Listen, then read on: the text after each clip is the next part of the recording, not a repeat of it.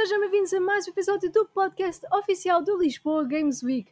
Eu sou a Nicole Concha e estou aqui acompanhada do Bernardo Candeias. Olá, Bernardo. Olá, Nicole. Uh, Nicole Maria de Souza Concha. Uh, mais uma semana estamos aqui. Uh, é o teu nome, não é? Mais ou menos. É, garantidamente. Está tudo bem contigo nesta semana fantástica? Está tudo bem comigo, está tudo bem contigo, Bernardo? Também, pá, como sabes, eu estive em Madrid com muita chuva, muita, muita chuva, e depois regresso aqui a Portugal e depois apanho uma constipação porque está um calor terrível. Mas é assim a vida. Estamos neste momento em que já não sabemos se estamos no inverno ou no verão. Um, é verdade. E, é assim, foi uma semana gira que estive em Madrid em trabalho. Uh, não tive muito tempo para jogar, mas é assim a vida. Exato. Essa é que é a parte chata. Ora, mais. Mas nós hoje não estamos sozinhos. Nós hoje temos um convidado que é o Ulisses Domingues. Seja olá, olá Nicola, olá Bernardo, como é que olá, está todos? Tudo bem? Bem-vindo aqui ao nosso podcast. Muito obrigado, muito obrigado. É um prazer meu estar aqui. Fantástico, fantástico. Um, Ulisses, está tudo bem contigo?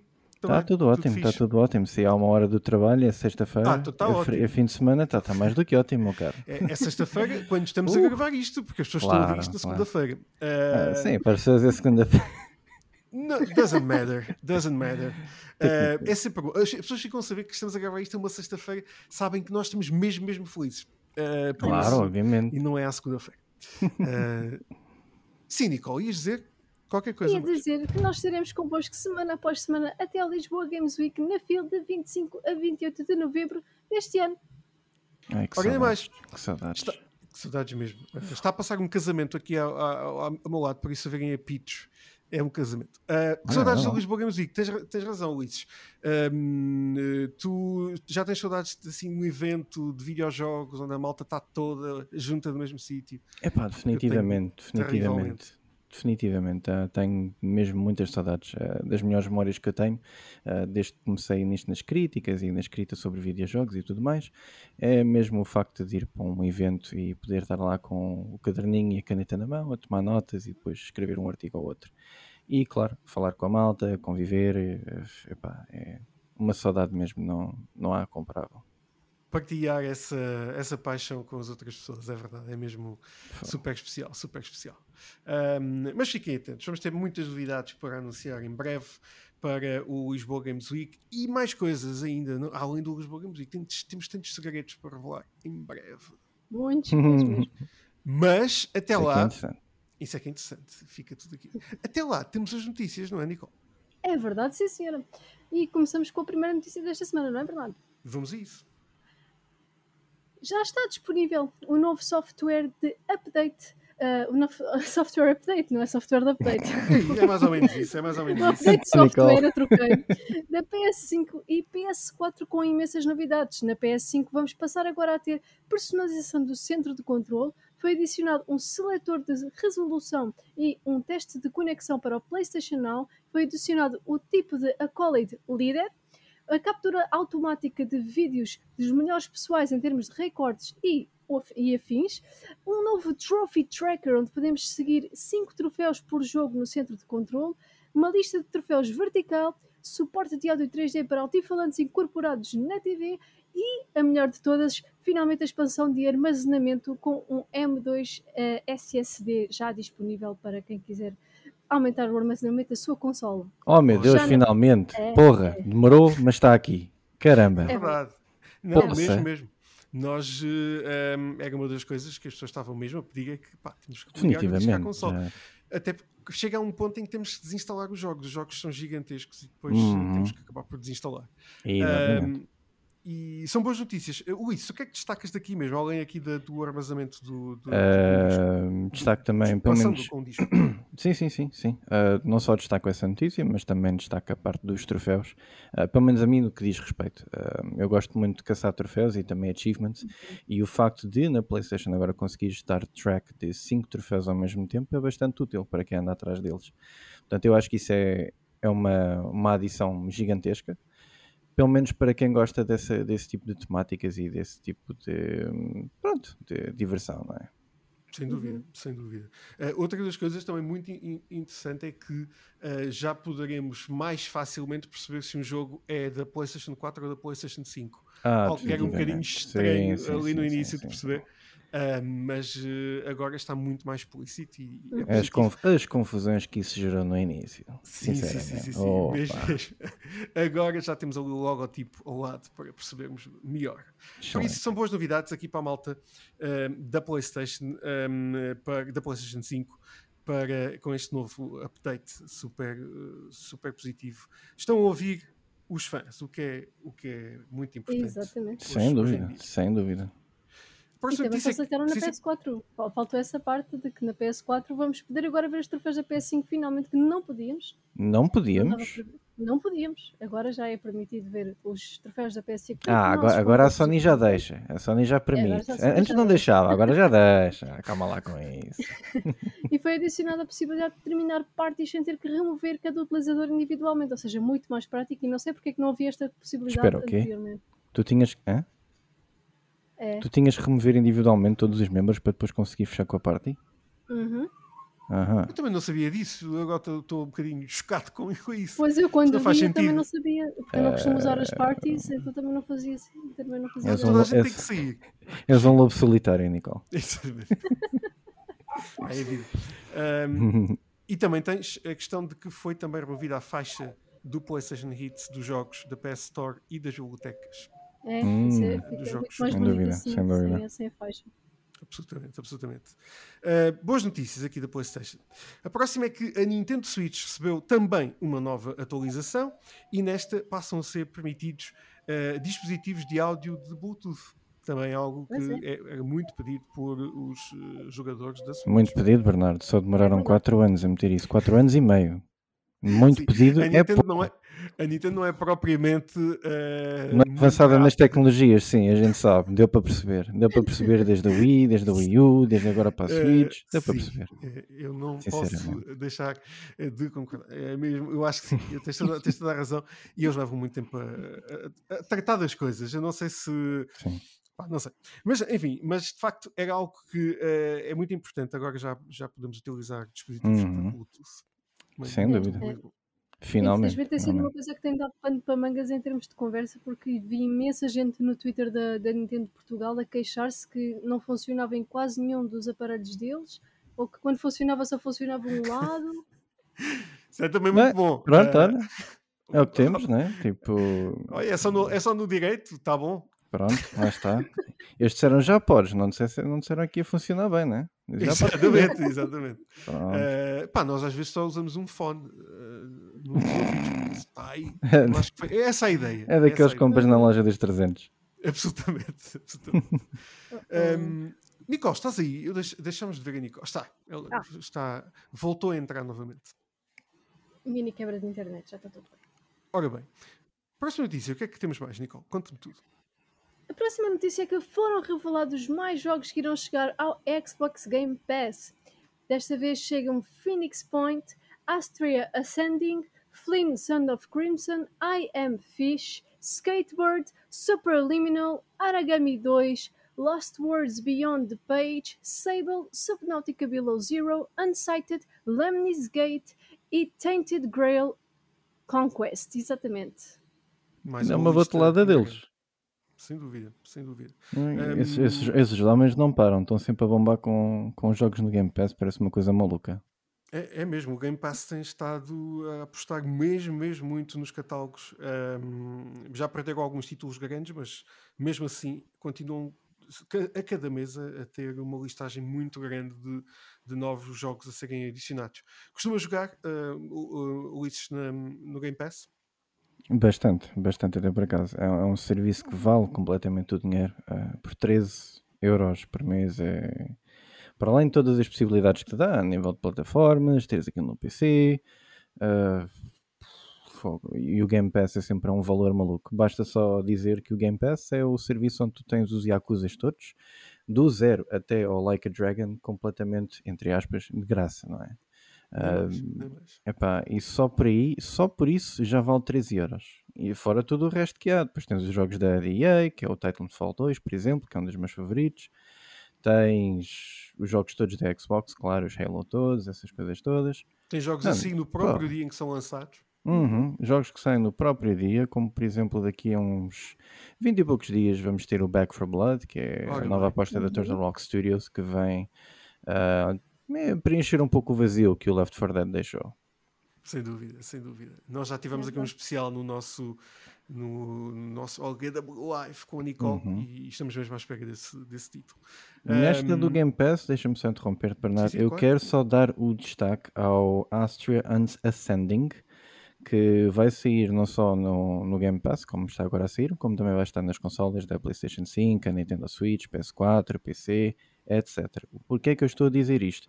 Isto é um jogo, para quem não sabe, que tem alguém que trabalhou na história do Final Fantasy Remake 7, trabalhou na história do 8, do 10, do 13, do 15, do Kingdom Hearts 1 e do Kingdom Hearts 2.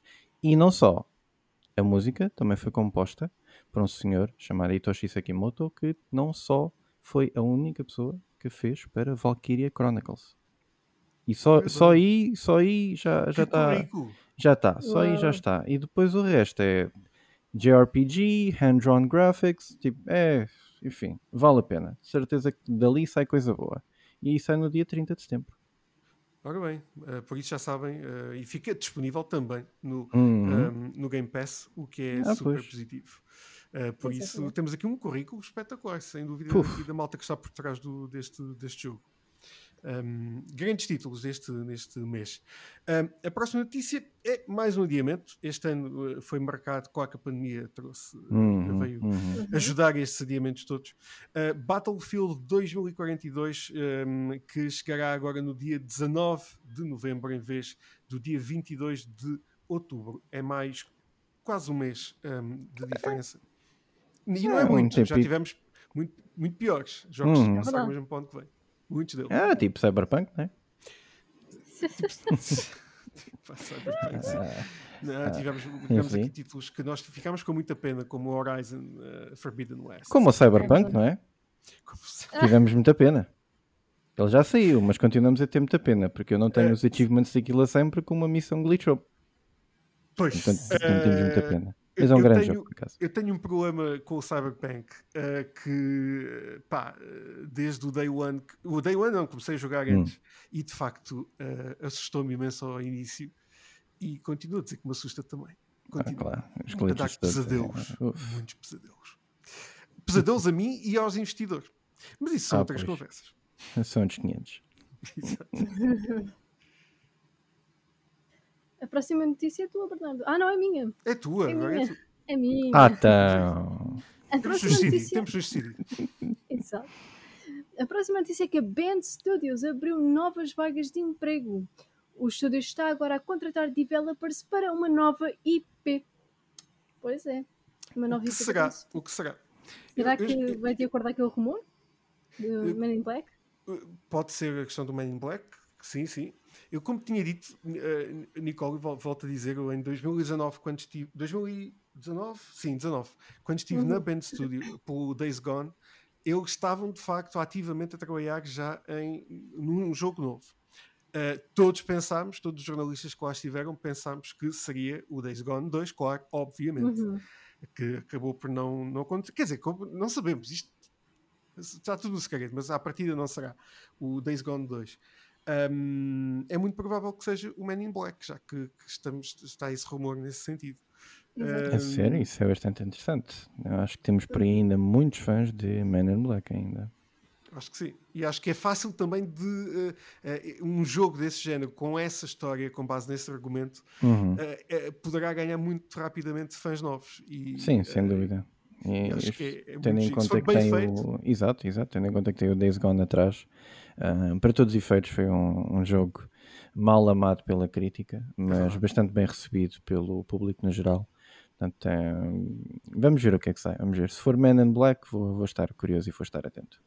Sem dúvida, sem dúvida. É um jogo que um, eh, muitos fotógrafos digitais gostam imenso, imenso, imenso. Gostam de tirar imensas uhum. fotografias. É um jogo uhum. com paisagens fantásticas. Sem eh, dúvida. Uh, tem, tem, um argumento também muito interessante. Pá, obviamente tem as suas falhas, mas o estúdio também pá, eh, foi o primeiro grande, grande jogo que eles produziram e tem vindo a corrigir muita coisa. E por isso um, eu acho que sim, foi, foi um jogo mal amado pela crítica, mas as pessoas de facto, ganham uma uhum. legião de fãs muito, muito interessante. Por isso, Sem dúvida. Ficaremos a aguardar novidades aqui da Band Studios. Mais perto, aqui mesmo ao lado, o estúdio português, nossos amigos também, da Nerd Monkeys, uh, revelou que um, ehm, revelou o jogo Short Games Collection para a Nintendo Switch. Depois de uma semana com pistas e teasers deixados à comunidade, o jogo foi oficialmente revelado e chegará no fim, uh, uh, no final, no início do, do mês de outubro, no dia 1. Um, esta será uma compilação de 5 mini-jogos. Uhum. Isso é, é algo bastante interessante. É algo bastante interessante, porque cada vez uhum. mais estamos a apostar num tipo de mercado, num género, num nicho em que são os jogos mais curtos. Uh, eles sempre existiram, só que nunca existiram em grande barda. E agora, neste momento, nós estamos a apostar mais nestas experiências, porque as pessoas, uh, pelo menos uma geração mais velha, digamos assim, mais com alguma idade, um, começa a ter pouco tempo para dedicar aos jogos e começa a procurar alternativas. E essas alternativas encontram-se em coleções como estas, em que tu tens jogos que acabas em duas, três, se calhar quatro horas, consegues jogar em uma ou duas vezes e tens a experiência completa de como se fosse um, um jogo tradicional, chamemos assim, e nisto tudo ganhaste tempo, ganhaste diversão, ganhaste muito mais. Portanto, é um nicho que está a crescer e que uh, o estúdio português neste momento acho que fez muito bem em capitalizar. Sem dúvida. Eu, um, eu fico sempre muito contente quando, quando ouço que os nossos portugueses estão a fazer uhum. coisas um, e, e, e, coisas boas, e é, isto é muito positivo, estas notícias.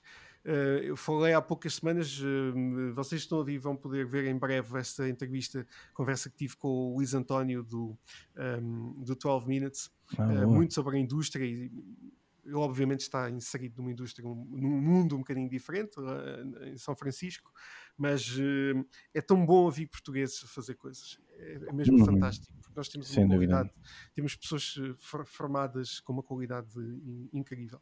Por isso, parabéns à Nerd Monkeys e cá estaremos para falar mais eh, destes mini-jogos. Sem dúvida. A última notícia desta semana é que foi anunciado o encerramento dos servidores de todos os jogos Little Big Planet na PS3 e PS Vita. No mesmo anúncio foi revelado também o lançamento de um update para Little Big Planet 3 da PS4 com várias melhorias e novidades.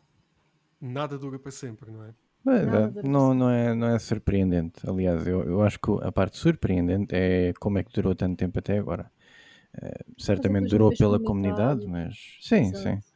É um bocado como o Mario Maker, não é? Uh, sobrevive uhum. à, à, custa disso, à custa da comunidade. Uh, mas mesmo assim, lá está, é como o Bernardo diz, nada dura para sempre, portanto, e eventualmente isto já seria de esperar.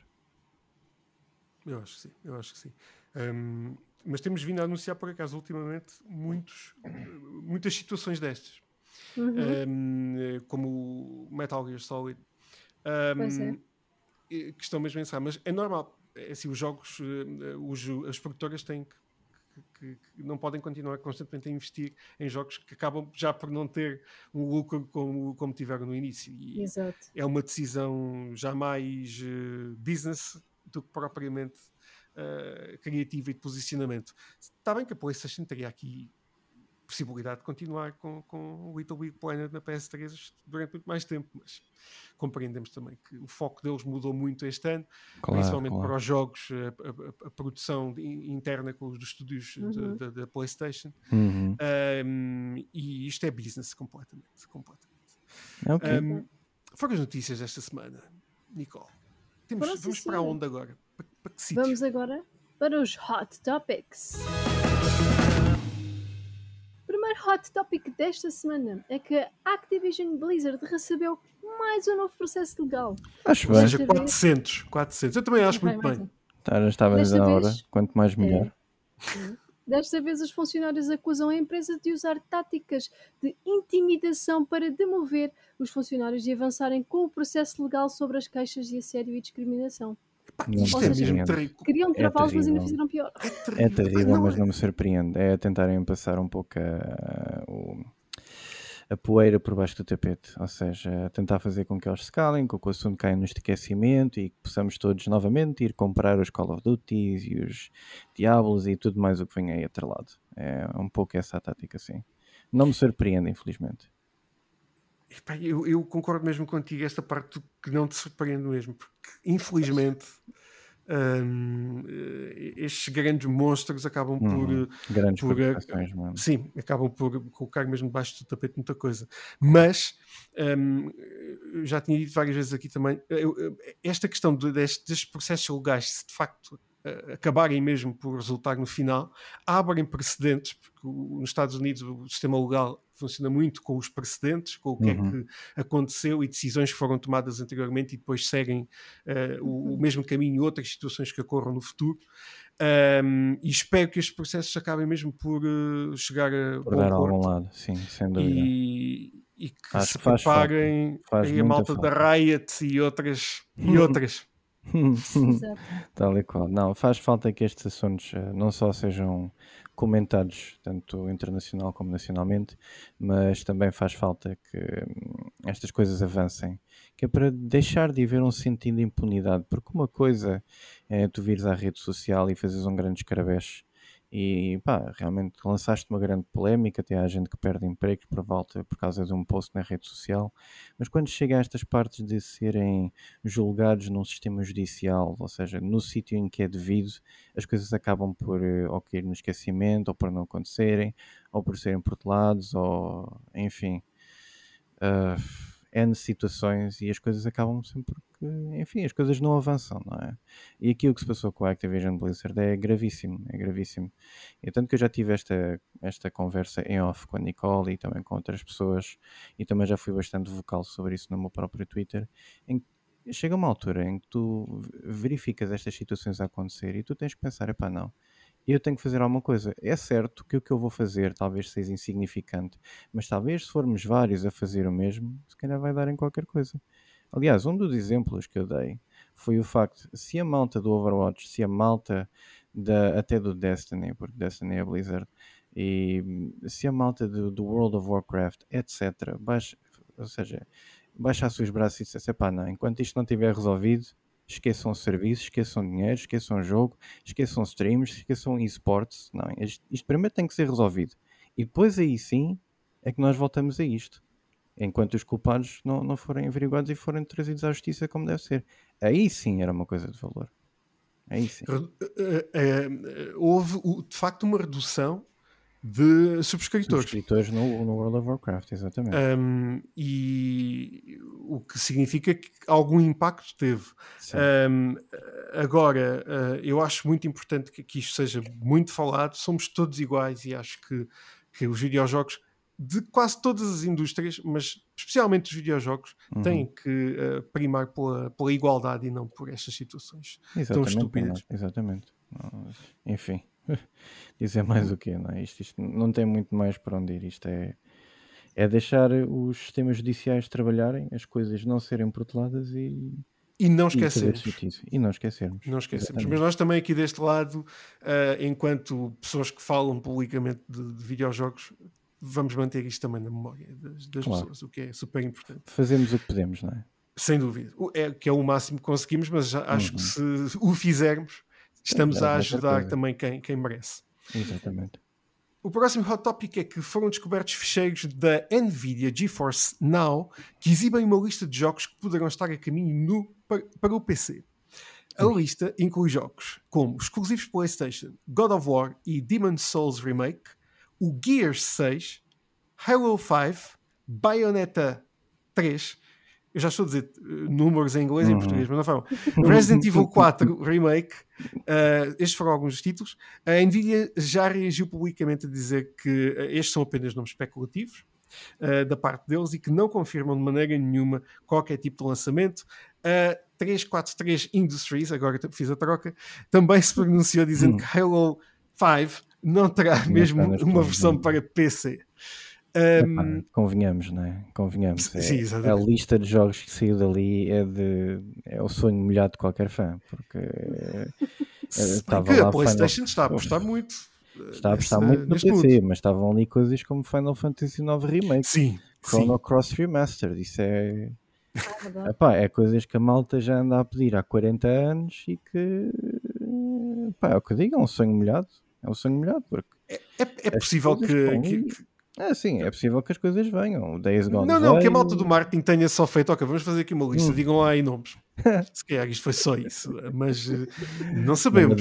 Não admirar, que os rumores que nós falamos todas as semanas acabam-se por revelar a verdade um pouco. Depois. Exatamente. Mas não sei, não sei, não sei. Mais mais um rumor. Fica aí no ar. Fãs atentos uh, repararam que um símbolo de Resident Evil 4 estava presente na mais recente showcase da PlayStation. Os fãs começaram a especular que este possa ser um tease para o remake do jogo. Foi também identificado o logo de Sly Cooper que levou à expectativa do regresso da franquia. Alguém de vocês reparou nesses símbolos? Não. Eu não vi nada e vi o pai duas vezes então. aquilo. Convenhamos. A malta já está mesmo sedenta por Sly. Eu compreendo, é um bom jogo. Uma boa série de jogos, aliás. Eu compreendo que a malta esteja mesmo thirsty por aquilo. Só que, epá, às vezes há que aceitar a dura realidade das coisas. É mesmo assim. É mesmo assim. Não, não quer dizer que daqui a uns anos o management lá da PlayStation mude e eu pensei, malta, grande ideia trazer-se lá novamente. Exatamente. Mas, por agora, acho que é uma pouco. É uma impossibilidade quase. É uhum. É certo que quem faz os trailers, quem produz aquilo tudo, não coloca as coisas pelo acaso, coloca aquilo numa de, de uma piada, de uma graça, olha aqui um easter eggzinho e tal. Como é o facto uhum. do, do Resident Evil 4 Remake, nós sabemos que o, o jogo virá eventualmente, porque é mais do que óbvio numa era de remake. Sem dúvida. Sem dúvida. Mas é, é, só, é só uma gracinha. É só uma gracinha. Ah, tipo um easter eggzinho também. Sim, e, com, com, com, tanto buzz à volta do, deste evento, uh, se não existisse algo assim deste género também, não tinha piada. E acho que é, ah. é engraçado as pessoas encontrarem este tipo de coisas. Podem não uhum. significar nada, de facto, mas, uh, mas é sempre giro, ao menos a malta atenta. Eu não reparei em nada, pá. É Sou verdade. despistado. Ficas sempre absorvido ali no momento a ver explosões, a ver tudo. E tudo exatamente, exatamente. o que é que é explosões? Um, próximo uh, Hot Topic: Neil Newborn, um, ator de personagens de Resident Evil 3 Remake e Resident Evil Village. Resident Evil 8 para os amigos. Sugeriu que vai voltar a participar num jogo de Resident Evil que eh, já neste momento está a ser desenvolvido. Os fãs especulam que possa ser, de facto, o remake de Resident Evil 4 ou uhum. uh, uma, a sequela, precisamente, do 8, do Village. É possível, é possível, é possível. Também lá está, é, é uma das coisas que eu não me admirava. Resident Evil 8, de certeza que está nos planos da Capcom. Ah, sim, sem dúvida. Depois das vendas do 7, depois das vendas do, do 8, depois das vendas até do mal amado a Remake 3, porque, porque o 2 foi, foi, foi uma explosão mesmo espetacular, um 10-10 aquele Resident Evil Remake 2. Uh, mesmo após isso, aquilo opa, é mais certo que vai haver uma sequela e se vai haver uma sequela, porque não trazer talento que já trabalhou contigo antes? Portanto, faz todo, é sentido, faz todo sentido. Temos aqui muitos atores ultimamente uh, é, a dizerem coisas que não devem, mas pronto, tá bom. uh, é a vida, é a vida.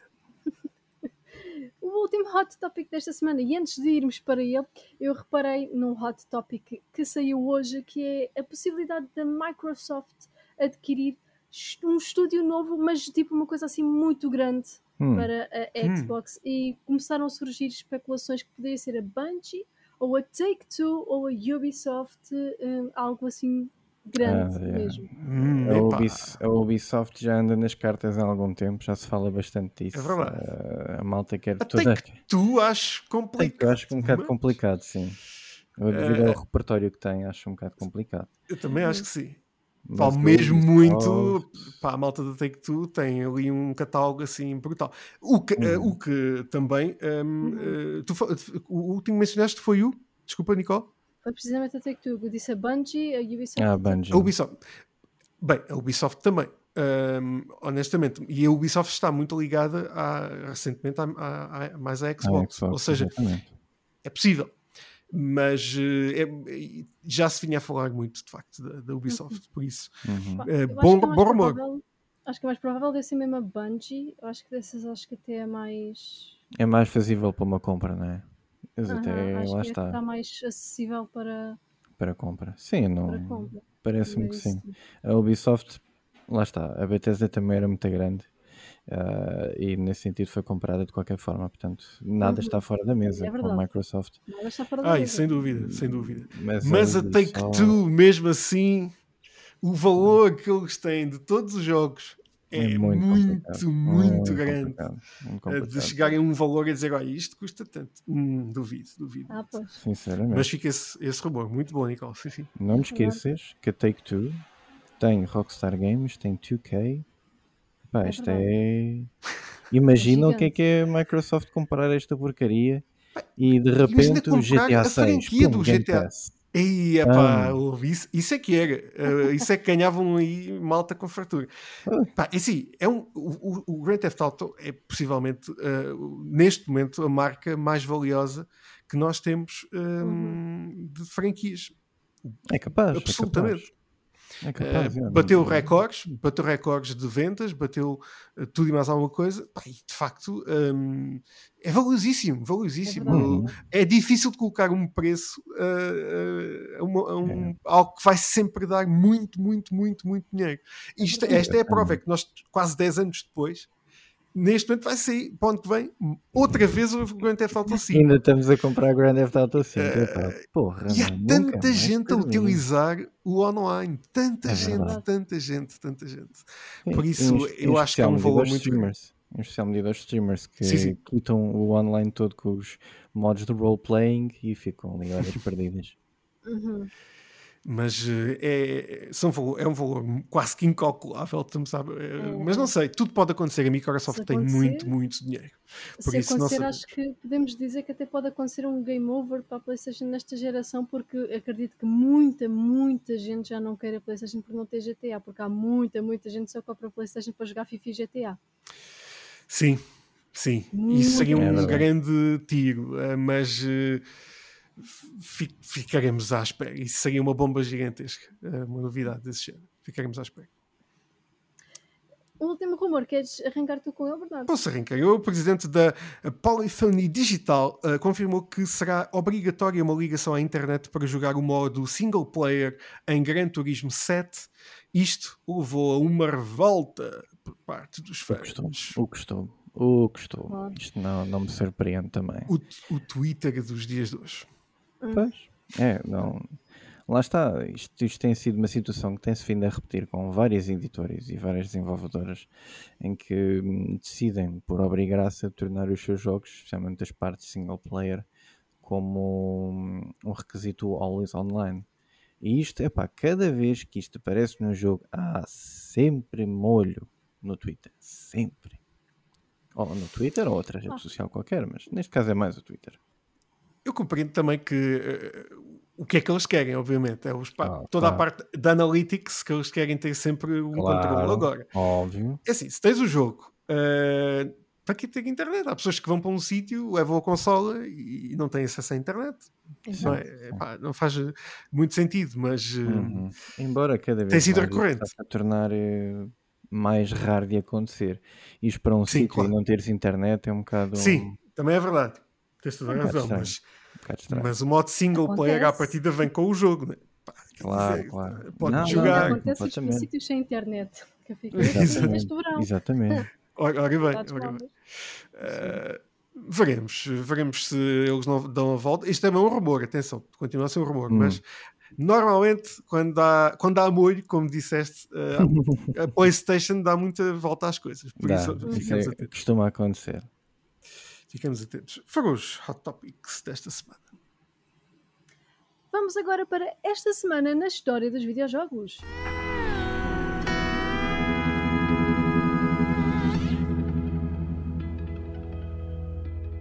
A primeira memória desta semana é Resident Evil 3 Nemesis, que estaria a ser lançado para a PlayStation 1 no dia 22 de setembro em 1999. Cagando a jogo, meu. Fosca.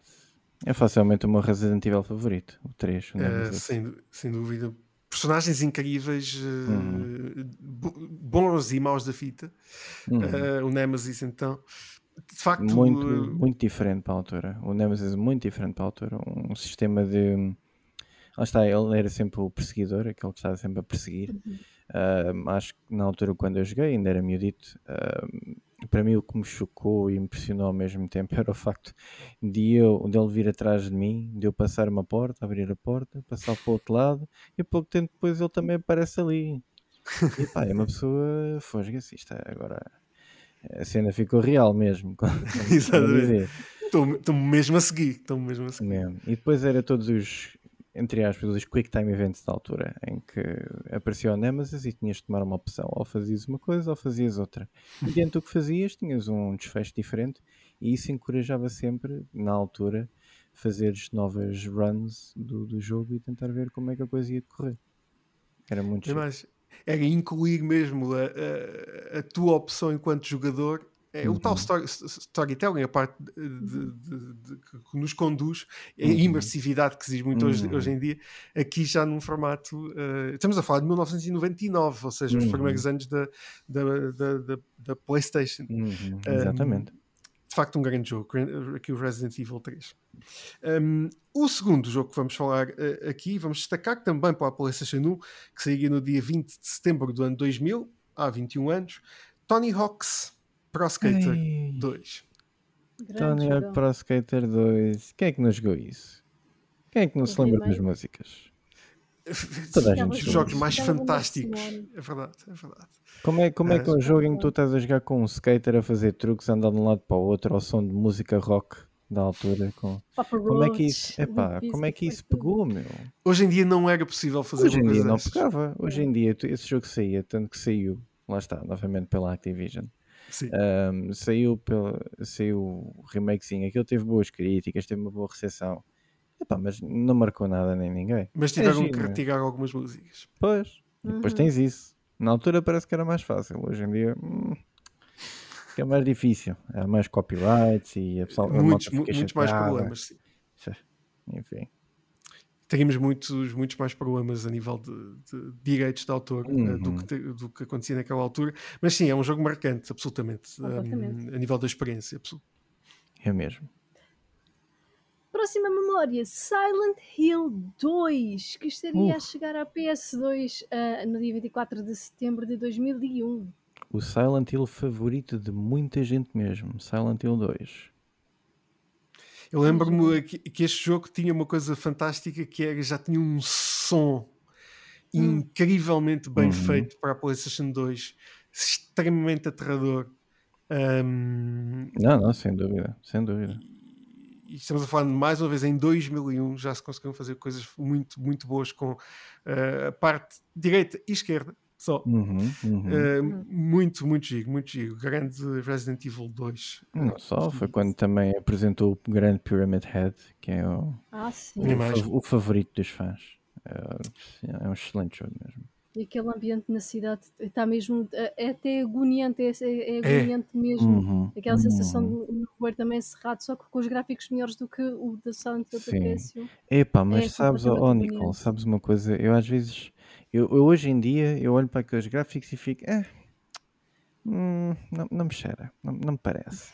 Mas na altura, epá, era, era uma experiência do caraças. Era, eu, eu, eu, apesar de olhar para os gráficos da altura, hoje em dia, e ficar assim meio, ah, e tal, eu, eu consigo olhar para eles e apreciar aquilo que era para a altura, aquele, uhum. aquele hum, Epá, aquilo era, tinha um aspecto tão. Está-me a faltar a palavra em português, mas tão rough que era carismático por si. Tinha, epá, tinha ali um, um coisinho que fazia vibrar connosco. E nestas alturas, eu quando começo a bater a, nostalgia, eu começo a pensar nesses grandes títulos, nesses tipos de gráficos que a PlayStation veio introduzir também, a primeirinha console, e epá, não. É boas memórias. O Luís, já agora aqui uma. Interrompemos aqui um bocadinho. Eh, hum. Uh, imagina, daqui a 20 anos estamos novamente a falar num outro, hum. outra coisa qualquer que não é um podcast, que é algo que há de surgir qualquer dia que não sabemos o que é. Holocast uh, em holograma. Um holocast, exatamente. Holocast. Isso é fantástico. Uh, e, e o, o, que é que nós estaremos a viver nessa altura para tu dizeres: epá, lembram-se daqueles gráficos tão manhosos da PlayStation 5 e da Xbox um, Series X? Uma excelente pergunta. Muito honestamente, não consigo imaginar. Porque, há 20 anos atrás, há vá, 30 anos atrás, mais ou menos, nós estávamos a viver numa era em que era 16 bit para ali, um bocadinho antes era 8 bit, depois passámos para 64 bits, depois para 128, isto já no, no 2001, atenção. Portanto, não foi já assim, nem sequer se fazem essas contas, porque são tantos já não vale a pena. Exatamente, portanto, não foi assim há tanto tempo. E o pulo que houve dessa altura para agora foi gigante, mas foi um pulo que foi natural, por assim dizer, porque cada vez mais houve sempre a necessidade de trazer os gráficos num nível de fotorrealismo. Portanto, uhum. daqui a 20 anos, eu suspeito que um, o avançar dos gráficos não vai mudar muito, não vai ter o salto que nós uh, presenciamos. Vai talvez trazer mais fotorrealismo, ou seja, os CGs que nós vimos se calhar vão ficar ainda mais reais, mais próximos do que vamos estar a jogar in gameplay. Mas fora isso, acho que não vai avançar muito mais. Não vai ser um, um WoW completo. Um WoW é mesmo. Sei lá, olha, ser como por exemplo no Dot Hack, para não sei se vocês os dois conhecem, se calhar conhecem, em que a malta joga aquele jogo, que é tipo um jogo online, e joga aquilo através de como se fosse realidade virtual. A uhum. diferença é que eles encarnam as personagens como se fossem elas próprias, mesmo em primeira pessoa, e vivem aquilo como se fosse um mundo completamente diferente, mas pseudo-real ao mesmo tempo. E eu acho, mais, que é, acho que é só mesmo por aí que isso. Que é a experiência, não, não é? É, a experiência é. vai ser cada vez mais melhorada, porque de facto é. estamos já tão avançados a nível de, da parte gráfica, e claro que vai é. acontecer o mesmo com o cinema, etc. Vamos ter coisas cada hum. vez mais realistas e, um, a nível visual, mas de facto o, o, a capacidade gráfica, nós já estamos já tão avançados que é Estamos é difícil perceber é. para onde é que isto pode uh, ir mais. Uh, eventualmente um VR completamente. É, deve ser para VR, com certeza. Sim, se é um VR, altura. vamos ter um passo grande, sim. Há de chegar a uma altura que nós temos o, o VR que é vai ser ainda mais fácil de experimentar do que antes. De certeza, quase que me arrisco a dizer que arranjam um VR daqui a uns anos em que a consola é o capacete que tu metes, é uma coisa super fácil, aquilo metes em cima da cabeça, tocas talvez nos botões ou dizes uns comandos de voz e tipo isso, yeah, tipo isso. Lá está, é na onda do dot hack, uh, que é onde também o uhum. Sword Art Online ganhou uh, a inspiração. Eu, quase certeza que vamos avançar para aí, quase certeza. Eu acho que é mesmo por aí. Eu acho que o VR uh, principalmente será a questão de nós nem sequer nos apercebermos que temos um capacete na cabeça, ser muito uhum, leve, uhum. algo muito subtil, mas que, mas que nos traz uma, uma, uma, percepção da realidade assim completamente avassaladora. Mesmo. Ficaremos então a aguardar por, por isso. Mais um título, a 26 de setembro de 2005, saía também para a PlayStation 2, Sly 3, Honor Among Thieves. Ora, aí está. Lá está. Novamente, já que estamos a falar aqui. Só ficou aí. Veio tipo na HD Collection, mas depois nunca mais. É o que é. é Eu acho que há de, qualquer dia vamos ter há de aparecer, há de aparecer. Há de aparecer, inevitavelmente. Se aparece o 7 Remake, aparece tudo. Exato. A euforia que foi quando o 7 Remake foi anunciado. Tinhas imensos reaction videos, tinhas malta a ver streams da Square Enix malta a saltar para cima das cadeiras giratórias, uma coisa maluca, não? Eu nunca vi, nem eu pensava que aquilo ia ser verdade, porque anunciaram o Final Fantasy VII Remake, uma coisa que os fãs andavam incessantemente a pedir há tanto ano e depois aparece.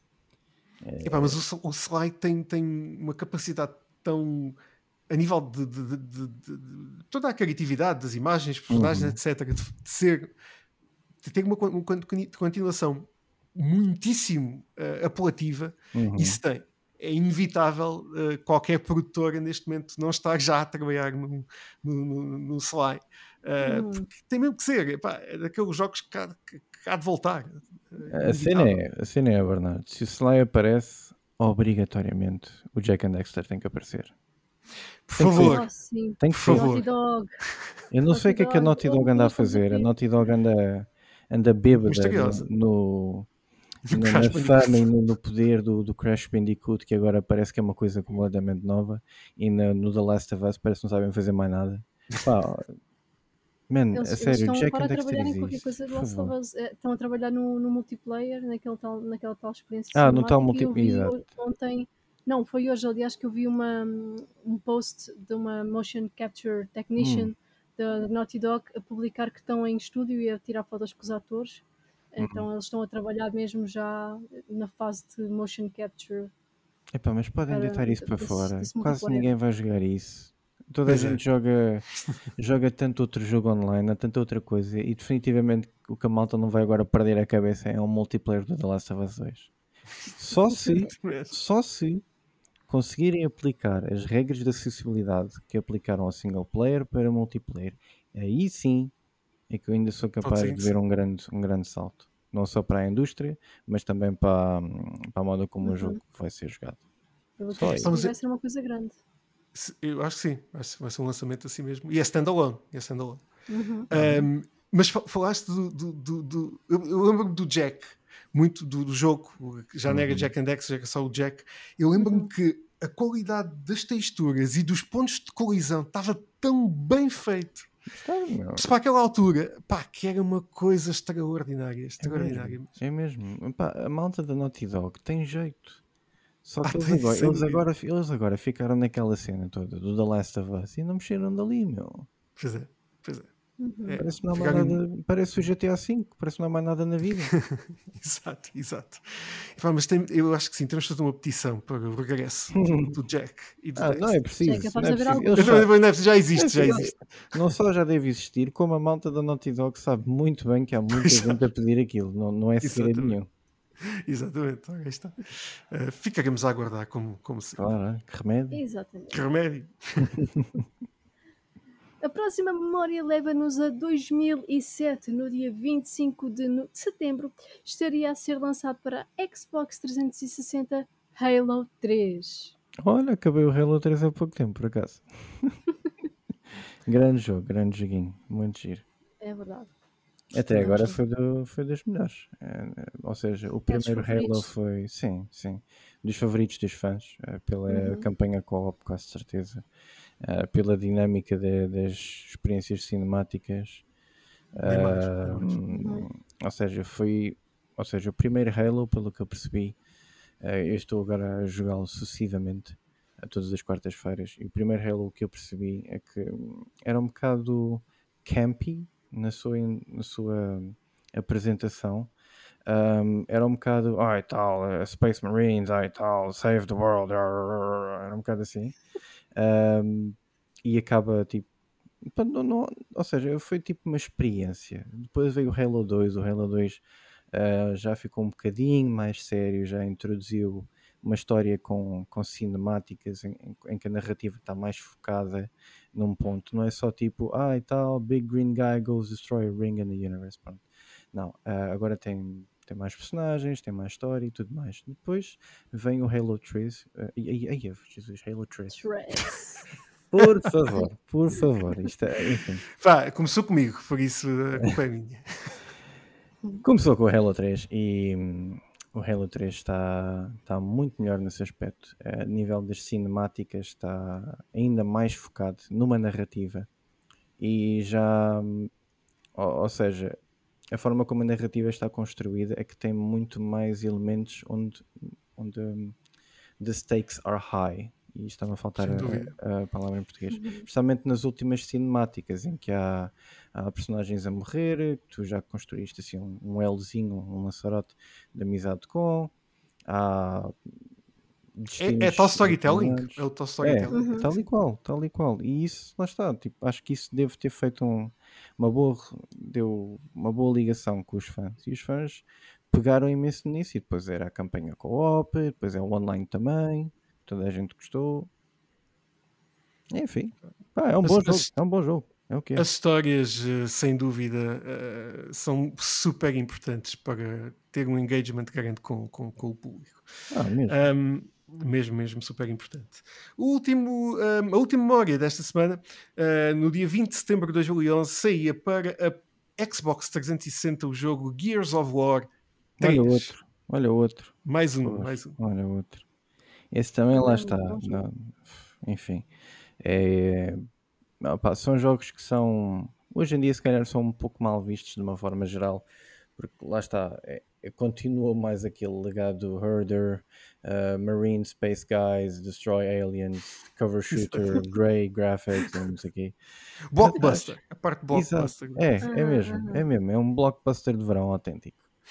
E, epá, mas para todos os efeitos, foi mais, foi mais um jogo que também foi, foi excelente na na forma como introduziu vários temas, na, na narrativa também, uh, continuou uh, as várias histórias das personagens que nós gostámos e, e que e acompanhámos desde o 1 e do 2.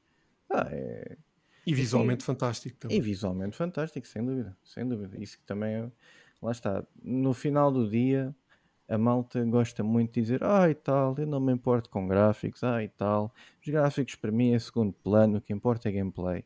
Mas pá, tu chegas também a uma altura em que tu gostas de ver as coisas bonitas, tens. Uhum. Pá, tu, tu gostas de ver as coisinhas como deve ser. Tipo, tem que haver esse primor, tem que haver eh, esse, essa necessidade. Não quer dizer que tenha tudo de ser fotorrealista, atenção. Também há, há, jogos, por exemplo, como o Octopath. O Octopath é um jogo espetacular a nível de direção artística e de gráficos. E não são, foto, não são gráficos fotorrealistas, mas é bonito, tu notas que está ali trabalho, tu notas que as animações estão bem feitinhas pá, no final do dia nós queremos e gostamos de ver as coisas bem feitas. Portanto, claro. os gráficos importam sim, claro. Absolutamente, absolutamente. Foi uh, esta semana na, na história dos videojogos desta semana. Olha, é boa semana, boa semana. boa semana. passamos para aquela parte em que nós falamos com o nosso convidado para saber um bocadinho mais sobre ele, fazemos algumas perguntinhas. A o parte Ulisses... que o Ulisses não estava à espera. Não, não, não, não, não estava à espera. Não, não assinou contrato para isto, mas, como é um gajo porreiro.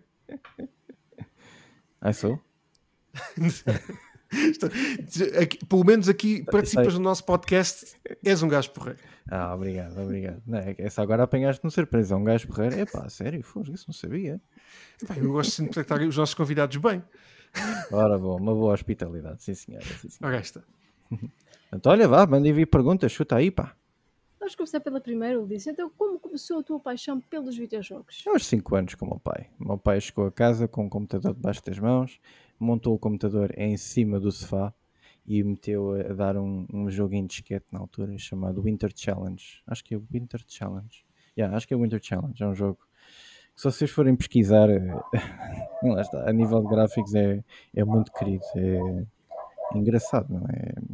É aqueles gráficos mesmo. É, gráficos da altura. É, claro. como, é, como é que eu digo? É tipo, são 2D, mas enfim, são, são, é um joguinho engraçado. E começou aí.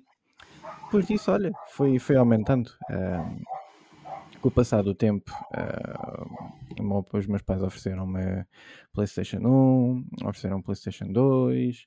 No PC, o meu pai era mais tech savvy na altura. Uh, Metia-me emuladores da Sega Genesis, do, do Game Boy Color, e eu também passava a jogar esses jogos todos.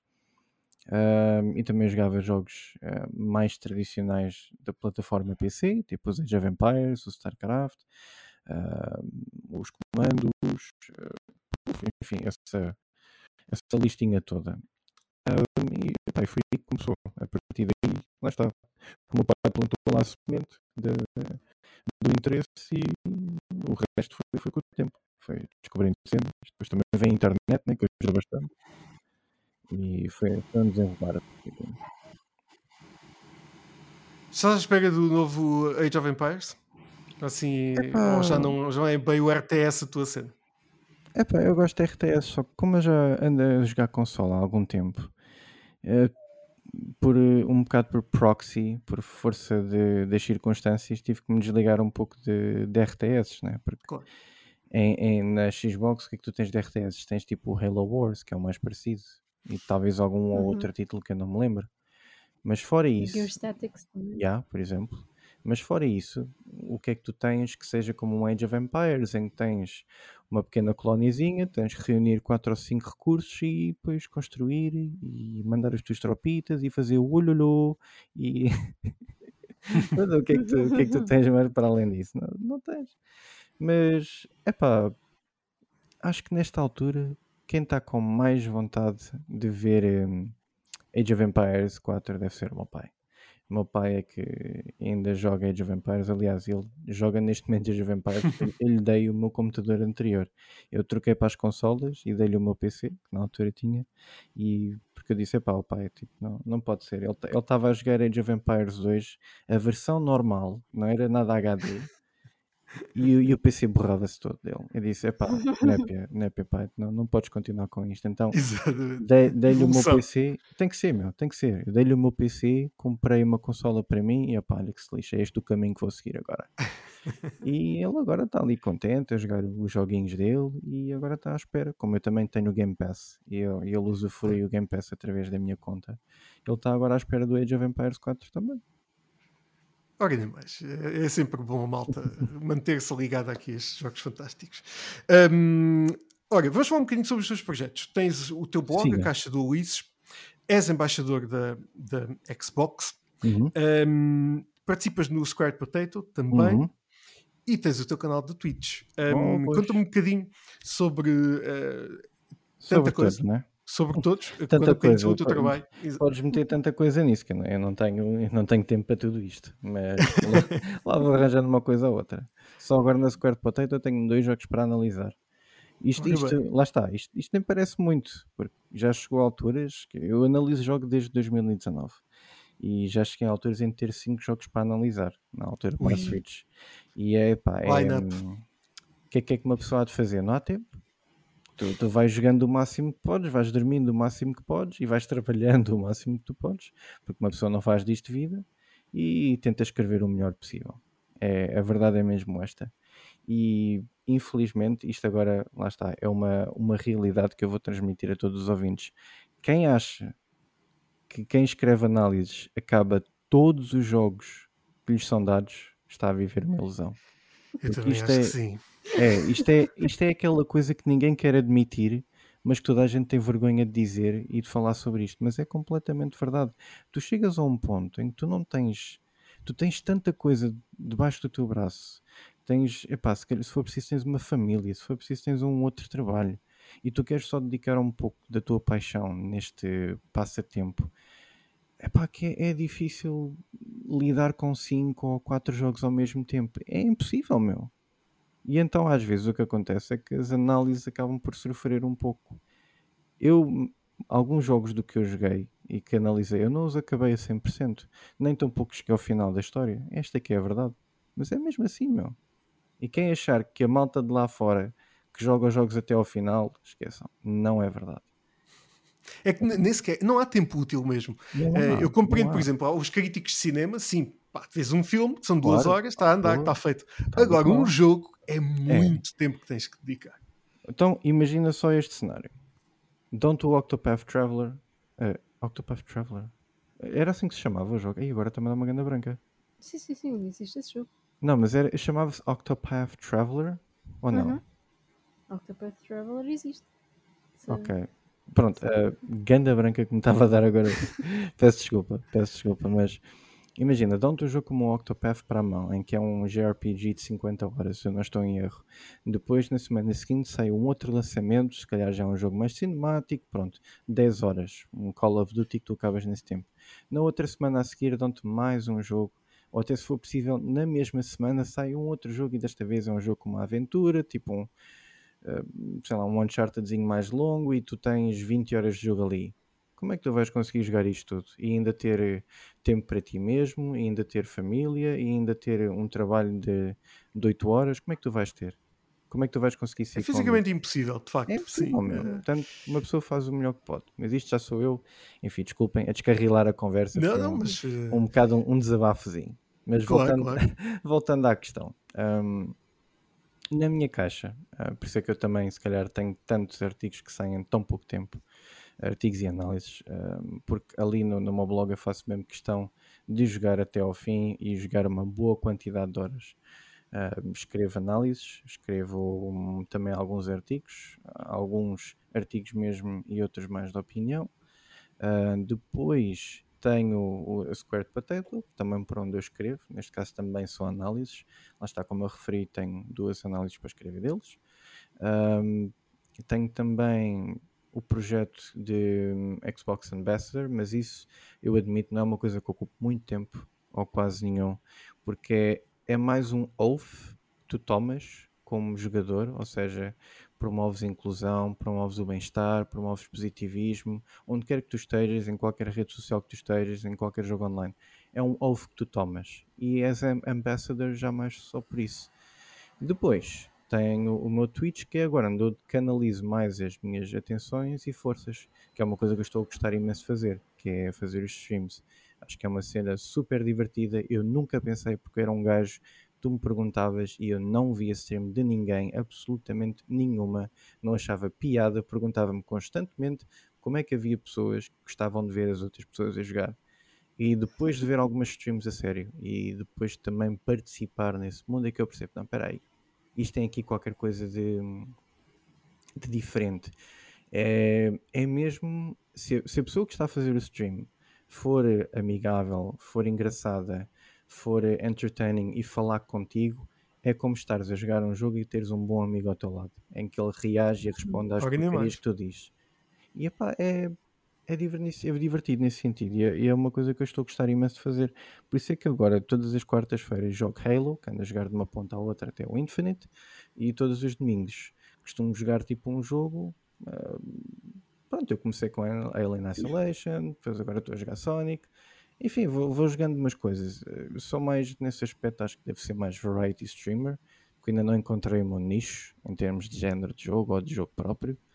Uh, portanto, a mim é mais pela experiência de estar ali naquele momento comigo, em que tu dizes qualquer coisa no chat e eu falo contigo, eu respondo, eu tenho as rewardzinhas para fazer coisas como, como beber água, ou como falar inglês durante X tempo, ou como cantarolar enquanto eu falo contigo, tipo cenas parvas assim, e são sempre serões bem passados, eu divirto-me sempre, fico sempre de coração cheio, por assim dizer, cada vez que eu acabo uma dessas coisas, porque é mesmo muito divertido. E até agora é bom sentir que tens uh, pessoas do outro lado, não é? É, é fixe, é fixe. E depois as pessoas escrevem, dizem piadas e fazem até clipes de coisas que tu, que tu disseste ou que fizeste. Epá, é, é, mesmo, é mesmo giro, é mesmo giro. E então tenho apostado mais na Twitch, mesmo por causa disso. É verdade. É, é muito bom o Twitch, eu também tenho visto mais tweets, nunca, nunca entrei no mundo da Twitch, tinha exatamente hum. a mesma percepção do que tu, até uhum. começar a ver mais streams mais a sério e exato. concordo perfeitamente com aquilo que estás a dizer, portanto eu percebo é, perfeitamente. Porque, exato, porque no final do dia o que nós queremos é entretenimento e se nós estamos a gostar do tempo que estamos a passar com aquela pessoa, mesmo que estejamos só a ver outra pessoa a jogar, é tempo ganho.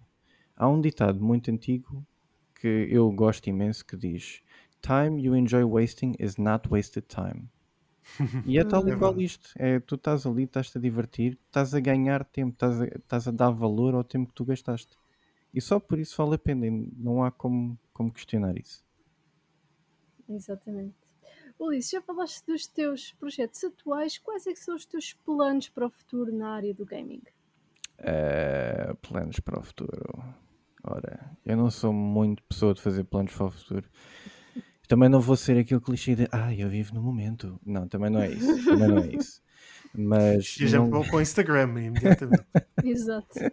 Eu não, não tenho muito por hábito de fazer assim planos muito à frente, mas uh, sem dúvida que um plano é melhorar a, a Twitch, a melhorar a stream, fazer as coisas mais divertidas para quem está a ver.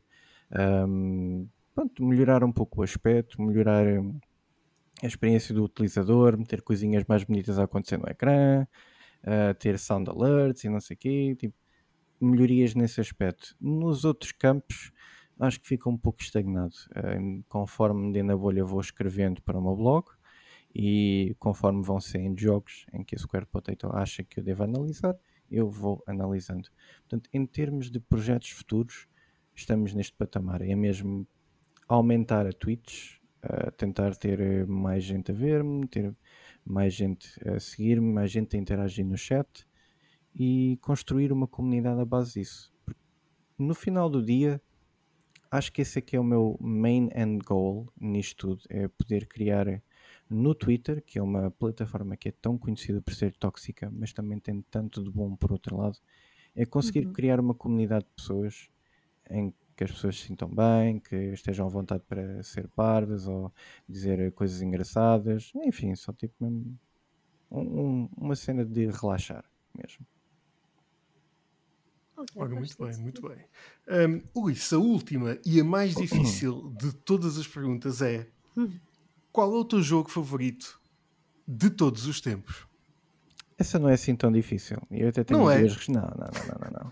Eu até tenho duas respostas para ti, porque no meu patamar próprio eu tenho dois jogos melhores de todos os tempos. Porque há um jogo melhor para mim que é um 10-10 a nível de nostalgia, e depois temos um outro que é um 10-10, aí sim já a nível técnico e em todas as outras áreas. A nível de nostalgia e emocional é o Final Fantasy VIII. Outro jogo que, hum. novamente, na altura foi amado pela crítica, mas com o passar dos tempos um, a crítica mudou de opinião, as pessoas mudaram de opinião e começou a ser um pouco mal amado por causa das diferenças que ele implementou e da diferença muito grande que foi do 7 para o 8. Porque o 7 era futurista, sim, mas tinha alguns elementos mais. Enfim, a, a nível narrativo, assim, um bocado mais. Como é que eu ia dizer? Mais tradicionais. Já o 8 tentou ser demasiado futurista para o seu bem, em que começou a incluir uma história muito confusa de time traveling que até hoje muita gente ainda não percebe bem o que, é aconteceu no final. E então, para mim é mais emocional um 10-10 porquê? Porque eu adoro o jogo, adoro as mecânicas, adoro a jogabilidade, adoro o draw system, adoro como tu podes quebrar aquilo de uma simplicidade enorme, desde que tu saibas o que estás a fazer, que é basicamente aquilo tem um sistema de jogo de cartas que toda a gente conhece, que é o Triple Triad, e quando tu tens essas cartas consegues refiná-las em spells e tu consegues dar esses spells como junction ao teu personagem. Enquanto tu colocas esses spells à tua personagem, sobes os stats internos dessa personagem de uma forma doida. Portanto, se tu tiveres, por exemplo, 99 bios, a tua, a tua estatística passiva de. Eu já não me lembro qual é que é o certo, mas sobe imenso e tu ganhas um boost tremendo. Agora, porquê que isto é quebrável? Porquê que isto é importante? Porque no Final Fantasy VIII os inimigos escalam com o teu nível. Portanto, se tu fizeres isto desde o início e tu quebras o jogo logo imediatamente, porque tu tens stats que não deviam de ser para aquele, para aquele estágio do jogo, para aquela altura. Portanto, tu consegues ter uma. Opa, é, é ficha, é quebrar o jogo mesmo, é, é desconstruir aquilo e ser um bocado. Não é cheating, mas é cheesing e isso é, pá, naquele aspecto é divertido. Mas também foi um jogo para mim, isto é, é assim uma história mais pessoal. Eu, na altura, comprei o Final Fantasy VIII porquê? Porque foi a minha irmã que me ofereceu e custou na altura 11 contos. Eu, quando fui com a minha irmã comprar aquele jogo, ela, eu queria comprar, era um outro jogo que era o Action Man. Porquê que eu queria o jogo do Action Man? Porque na porcaria da capa de trás do jogo, para a PlayStation 1, tinha o Action Man a andar de um lado para o outro de jetpack. E ah. eu, eu, na minha ótica de puto, eu olhava para aquilo, Ei, isto é bué da fixe, mano. O, jet, o Action Man andar de jetpack, tipo, melhor cena de sempre. Só que na altura, por consequência do coincidência do destino, o jogo não tinha aquele, a, a loja não tinha aquele jogo. Mas eu já, tipo, meio triste e tal, não sei o quê, vem minha irmã e diz, olha, que tal este jogo aqui? E apresenta-me o Final Fantasy VIII. Eu olho para cá para trás, tem o Ifrit, tem uma data de cinemáticas, tem etc. E fico, ah, Não tem jetpacks? Não tem jetpacks, infelizmente.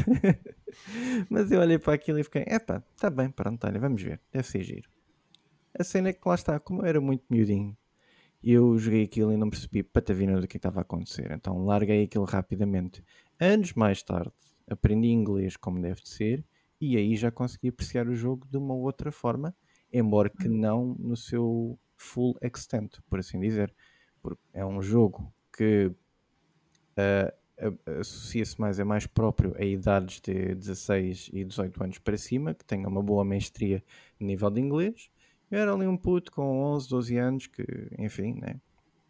sabia algumas palavras em inglês, sabia ler os menus, sabia avançar, mas não compreendia os temas da história. isto então, isto para dizer o quê? É que é um, a nível de nostalgia, que é um jogo que me diz muito, porque eu, eu lembro-me do jogo, lembro-me de jogar várias vezes e achar muita graça aquilo. Epá, hoje em dia, se calhar, não lhe dava o 10, não. Dava-lhe para aí um, um 8, um 7, uma coisa assim qualquer. Se tivermos que usar escalas de pontuação, claro. E pronto, esse é o meu 10 Mas tu cresceste em redor do jogo, o que é engraçado. Uhum. Yeah, exatamente, exatamente. Isso é o meu 10-10 emocional. Depois tem o meu 10-10 pessoal, que é nível de mecânicas em tudo, absolutamente. Para mim é o Nier Automata. Para mim, uhum. esse jogo é espetacular, é excelente. Toda a gente devia jogá-lo. É impossível não gostar daquele jogo tu podes jogar o jogo e ficar tipo, ah, ok, as expectativas que colocaram sobre ele eram um bocado altas, não gostei assim tanto, shame on you, mas epá, é um jogo, para mim é excelente, a nível da história, a nível do final, a nível do combate, que é Platinum Games, só, só para aí já está tudo dito. Maravilhoso. Já está tudo dito. A nível das side quests, a nível de, das sequências cinemáticas, a nível dos temas que introduz com a história, Tipo, está. Pá, para a mim, câmara é tá... fantástica. É, é, mesmo. é. Para mim está 10-10. Não, não há como. Não há como. Eu, eu não consigo apontar ali um defeito. Para mim, não tem defeito nenhum aquele jogo. Se calhar para outra pessoa tem, se calhar outra pessoa não deu vibe como eu dei ali. Mas pá, para mim está 10-10. Nier Automata. Joguem isso, por favor. Ora bem, ficou aqui as duas sugestões uh, para vocês jogarem. Quem, quem, sabe esta semana. Ou isso. Exatamente. Obrigado, Ulisses, por responderes às nossas perguntas aqui. Oh, pai, eu é que agradeço. mais a conhecer um bocadinho do teu trabalho e, de, e, dos teus gostos de gaming, não é? Uhum, uhum. Obrigado. Não, eu é que agradeço, eu é que agradeço o convite. Para mim, a Lisboa Games Week é um, é um, é, um, é uma temática, chamemos assim, que eu tenho um bom, uh, tenho um gosto especial, um carinho porque é, é um evento que eu. Lá está, eu acho que não há pessoa aqui que não goste de gaming, que não uhum. tenha olhado para uma E3, para uma Gamescom para, e não tenha pensado, epá, queria uma coisa deste tipo em Portugal também. E a Lisboa Games Week, na minha opinião, foi o primeiro evento e tem sido sucessivamente o evento que tem sido esse pilar. Não tem tido a mesma dimensão, não tem, mas as pessoas que estão por trás do projeto eu conheço algumas que têm feito um esforço megalómano para que isso acontecesse. E para mim, epá, é, tenho um carinho especial pela Lisboa Games Week, portanto é, é um, um, prazer imenso estar aqui. Obrigado, obrigado, Luís, da nossa parte também por essas palavras. Uh, mas não te faz já embora, ainda temos alguma coisa, não é, Nico? É verdade, sim, senhora. Ainda temos os lançamentos da semana primeiro lançamento desta semana é Kenna Bridge of Spirits, que chega Ei. a PS4, PS5 e PC no dia 21 de setembro. Muito isso esperado. É um... Fogo. Isso, é isso que eu agora ia dizer. Isso é um jogo que absolutamente ninguém e o cão deles escala, porque toda a gente fala do Kenna Bridge of Spirits com, bom, com bons motivos, atenção. Mas é uma uhum. coisa que toda a gente, oh meu Deus, Kenna, oh meu Deus, Kenna, vai sair, quando é que vai, quando é que não vai? Tipo, é uma maluquice completa. Porque visualmente, de facto, o jogo é muito giro e muito é. apelativo. Vamos é ver o que, vai, o que vai resultar, mas, mas de facto é um, um grande título deste ano uh, uhum. Para, uhum. para, chegar aqui às consolas e também ao computador. No dia 22 de setembro um, chega aos dispositivos móveis Pokémon Unite. Ah, ok, ok. Jogo engraçadito. É o Pokélol, como muita gente lhe chama. Exato. Mas é, é, um jogo giro, é um jogo giro. Por acaso está bem feitinho no dia 23 de setembro, chega ao PC Diablo 2 Resurrected. Lá está. Essa é, é que é a parte do, do podcast em que eu vou ter que ser um bocado mauzinho e dizer, malta, não joguem, não comprem, por favor. Não apoiem sequer o jogo. O jogo é capaz de estar excelente. Eu tenho ótimas memórias de jogar Diablo 2 até às 10 da manhã, mas neste Nossa. momento, in this, in this point in time, não façam isso. Está dito está dito. Uh, e no dia 24 de setembro vamos revisitar um grande título da PlayStation, uh, agora na PlayStation 5, Death Stranding Directors. Ei, grande mestre Kojima. É, grandes gás, grandes gás. Platinei isso e foi a platina que mais gozo me deu.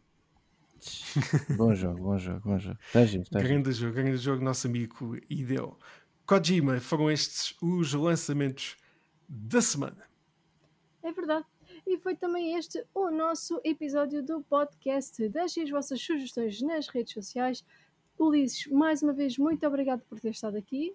Eu Obrigado, é Ulisses. Eu é que agradeço. Eu é que agradeço. Serás sempre bem-vindo aqui ao nosso, ao nosso podcast e aos nossos conteúdos. Muito obrigado. Exatamente. Bernardo, nós voltamos para a semana, não voltamos? Nós voltamos para a semana no, para mais um episódio do podcast oficial do Lisboa, Lisboa Games, Week. Week. Impossível, não, nunca vamos conseguir. Nunca vamos acertar. Nunca vamos conseguir acertar. Nunca, nunca, nunca, nunca. É impossível mesmo. Até para a semana, malta. Quem sabe um dia, quem sabe um dia. Até para a semana, malta. Fiquem bem. Tchau, tchau. Até para a semana, malta. Obrigado.